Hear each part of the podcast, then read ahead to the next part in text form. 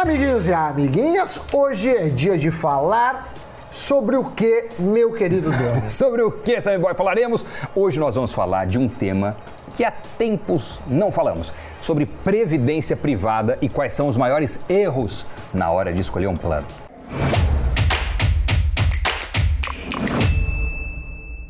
Tema pertinente, uma vez que a maioria dos fundos de previdência privada no país não superam a Selic. Isso segundo o levantamento da SPIT, uma casa de análise de fundos, quando analisaram os fundos de previdência focados em renda fixa nos últimos 10 anos, 96% não conseguem superar a taxa básica. Foram analisados 179 fundos, que hoje têm cerca de 309 bilhões de reais. E foi analisada em especial a classe de renda fixa, porque é a predileta dos brasileiros na hora de aportar em um plano privado de previdência. 80% dos patrimônios estão investidos nessa classe de fundos.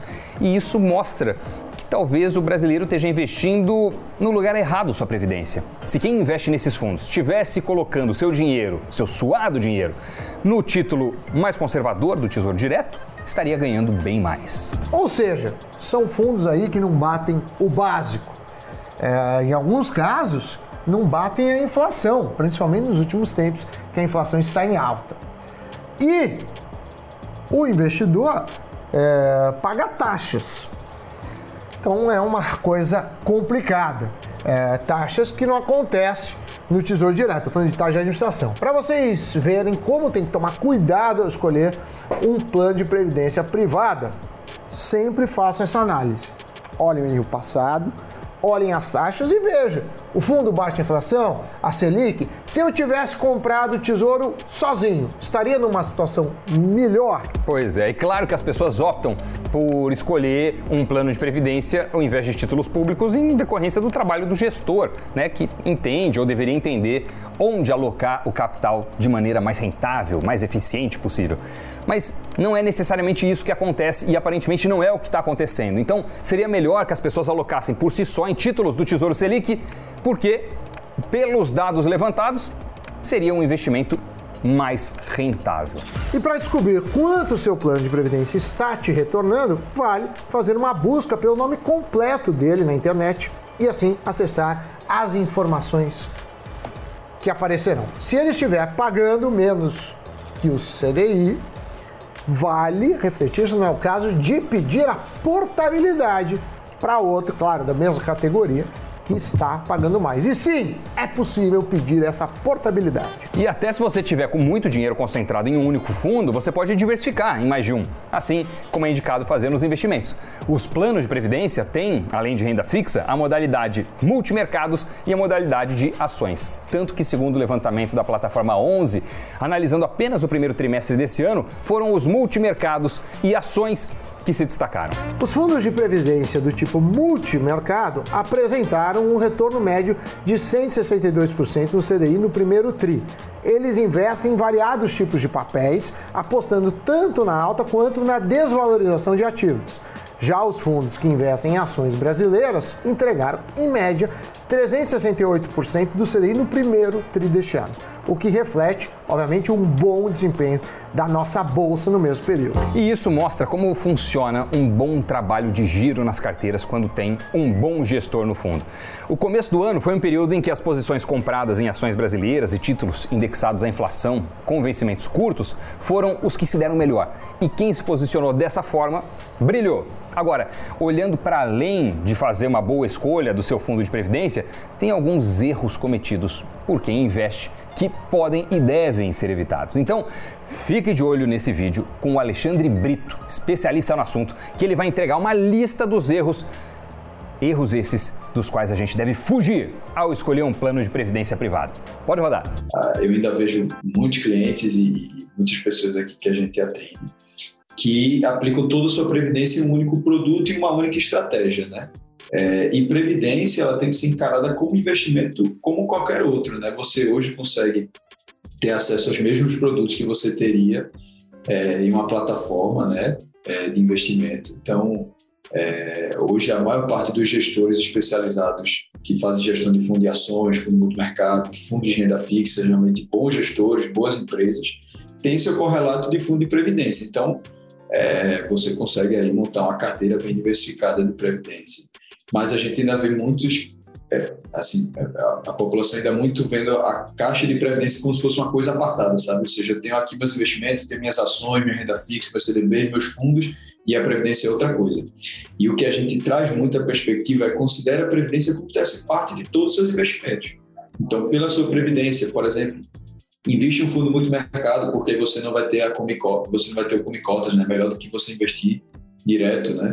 É, normalmente, espera-se que a previdência seja um recurso de planejamento de longo prazo, então investe uma parte em ações, né, que é um recurso que você está vendo realmente lá para 10, 15, 20 anos, então direcione uma parte para ações, uma parte para renda fixa com maior volatilidade, né, que você também não vai ter como cotas. Então, a grande questão é diversificar mais a previdência e se realmente for um recurso que você realmente está com esse planejamento de longo prazo, considere ter um, pouco mais de, de, de, diversificação em ativos que vão lhe trazer mais retorno no longo prazo. Né? A gente vê muitos investidores, e esse dado que você trouxe é, confirma muito isso, ainda investindo muito em produtos muito conservadores em previdência. Né? Hoje a taxa de juros está boa, está alta, né? mas isso pode voltar, isso pode, essa taxa pode cair, né?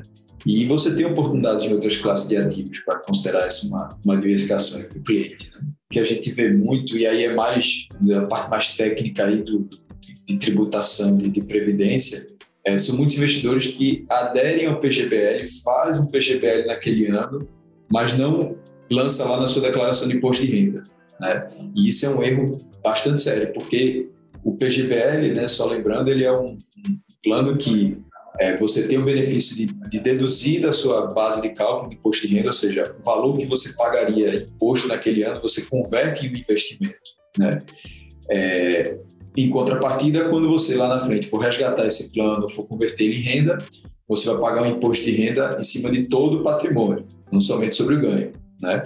É, e a gente vê muita gente que contribui do PGBL, faz o PGBL e não declara o imposto de renda, ou seja, lá na frente vai ter que pagar o imposto de renda sobre tudo, mas não teve o benefício de hoje deduzir da sua base de cálculo do imposto de renda. Então é muito importante, quando for fazer o PGBL, quando for fazer a declaração de imposto de renda, considerar isso aí. Né? É um valor muito grande de brasileiros que faz o PGBL e não informa lá no imposto de renda. Né? Então você acaba tendo é, você pode até ter um bom produto, até um bom fundo de previdência, mas se você não fizer uma boa configuração do seu plano de previdência, você acaba corroendo aí todo, todo o benefício que a previdência poderia lhe dar. Qual é a regra de bolso? Né? E claro, pode ter algumas particularidades, mas qual é a regra de bolso? Se você faz a sua declaração de imposto de renda pelo modo completo, né? É, essa é a primeira questão. Se você faz pelo modo completo, se você contribui para a previdência social, né? E se você tem uma renda bruta tributável considerável, você, o mais recomendado é que você utilize o PGBL. Porque o que é que você vai fazer? Você pode até 12% da sua renda bruta tributável do ano você utilizar, aplicar no PGBL e diminuir da sua base de cálculo. Então, por exemplo, se você teve uma renda bruta no ano de 100 mil reais, você pode fazer uma aplicação no PGBL de 12 mil reais, que é esses 12% dos 100 mil, e a sua base de cálculo para o seu pagamento de imposto de renda não vai ser de 100 mil, mas vai ser de 88 mil. Então você já diminui lá da base de cálculo seu imposto de renda. Nessa configuração, é, declaração completa, contribui para a Previdência Social, tem renda bruta tributável, normalmente, ou seja, um, um vínculo CLT, um vínculo que você tenha lá essa renda bruta tributável, justifica você considerar um plano PGBL até os 12%. Tá? Se você contribuir acima de 12%, você não vai ter benefício. Se você fizer, por exemplo, 15%, você só vai poder é, se beneficiar de 12%. 3%, infelizmente, vai entrar naquele, naquele ponto anterior. Você contribuiu, mas você não vai se beneficiar daqui. Para investidores que não têm renda, renda bruta tributável é, ou não fazem, não fazem a, declaração, a declaração no modo completo, né? É, e ou não, não contribui para a Previdência Social, mais indicado é o VGBL. Né? É, e aí, qual é a principal questão? No PGBL, você tem esse benefício de diminuir da sua tributação, só que lá na frente, quando você for é, resgatar o recurso ou converter em renda, você vai pagar uma alíquota de de renda sobre tudo, certo? No VGBL você não tem esse benefício de deduzir da sua base de cálculo. Mas também lá na frente, quando você for resgatar ou converter em renda, você só paga uma alíquota de imposto de renda sobre o ganho de capital, somente sobre o lucro, não sobre o montante total.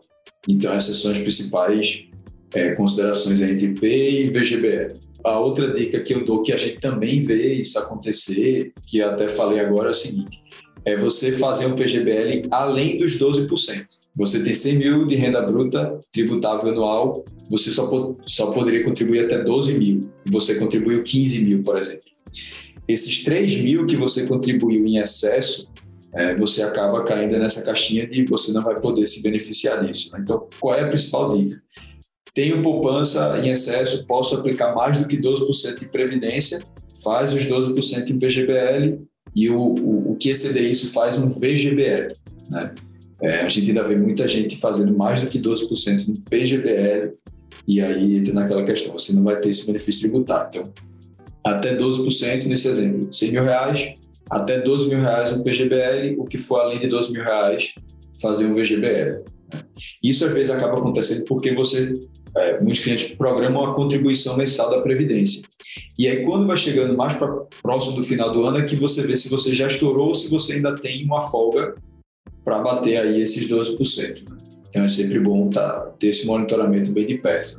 Quando você faz a previdência, você escolhe entre um PGBL ou um VGBL e você também escolhe o seu, o seu regime de tributação, se vai ser progressivo ou regressivo. Né? É, e a gente ainda vê é, algumas pessoas correndo o erro de, de aderir a um plano com um regime regressivo, mas que vai ser um recurso que ele vai precisar, ele ou ela, o investidor ou investidora vai precisar antes de quatro anos, né? E aí, nessa configuração, seria melhor o progressivo, porque o que acontece? O regressivo ele começa em uma alíquota de 35% né, sobre o seu regime, se é ou VGBL, até dois anos. E aí ele vai caindo 5% à medida que passa esses dois anos. Então, até dois anos, 35%, até quatro anos, 30%. Quando passa de quatro anos até seis anos, é que ele cai para 25%. Né? Então, se você planeja que esse recurso você vai usar em até quatro anos, considerando que na, na, na tabela regressiva a alíquota é de 30% nesse período de até quatro anos, é mais vantajoso você ir para o regime progressivo, porque aí você cai, independente do prazo, para a alíquota de 27,5% do máximo que você for resgatar. Se você for resgatar o topo da tabela, você vai pagar 27,5%. Então, for um recurso até quatro anos que você tem um horizonte de utilizar, melhor você recorrer ao regime progressivo. Por outro lado, a gente também vê pessoas que têm uma capacidade de acúmulo de recursos muito grande, estão é, fazendo realmente a previdência para um planejamento de longuíssimo prazo e vão para a tabela progressiva, onde muitas vezes o melhor caso é realmente para a tabela regressiva, porque de, a, quando você chega em 10 anos de cada contribuição, você cai para uma alíquota de 10% ao ano, que, tirando os produtos que são isentos de imposto de renda, a menor alíquota de imposto de renda que você pode pagar em produto financeiro. Então, é muito importante desenhar bem a sua situação tributária quando for escolher, tanto entre um P ou um VGBL, como também entre um regime progressivo ou um regime regressivo. Valeu, Alexandre, pela participação aqui no Cafeína. Agora espero que vocês aí compartilhem este vídeo, talvez outros, para o maior número de pessoas que puderem, que ajuda a impulsionar nossos conteúdos, chegar a uma abrangência, um impacto maior. Aproveite também, siga o canal, dê o like, se inscreva, o que mais? Não, siga se inscrever. Ative as notificações e comente que estamos pedindo o kit do agradecimento. O kit do agradecimento. E não acaba por aqui não. Vamos agora para o giro de notícias. O Google vai pagar a Wikipedia pelo conteúdo exibido em seu mecanismo de busca. A medida espelha os acordos que a gigante de tecnologia fechou com veículos de comunicação na Europa. A cesta de produtos de festa junina está 29,6% mais cara neste ano. Entre os produtos, o leite foi o item que registrou a maior alta, 30%. Um dos motivos da alta nos preços é a valorização das commodities agrícolas, por conta da guerra entre Rússia e Ucrânia e as mudanças climáticas o CAD aprovou a venda da rede de farmácias Extra Farma para Pague Menos. No entanto, o Conselho de Defesa Econômico impôs restrições que incluem a venda de lojas em oito cidades dos 17 mercados considerados como relevantes pela autarquia. As ações da Pague Menos subiram após a notícia. Notícias giradas Cafeína encerrado com nossos amigos aqui do Breaking Bad e uma caixa muito útil que é o seguinte, essa caixa aqui, ó. Ela você faz isso, você fica fazendo isso, ó. Foca na caixa.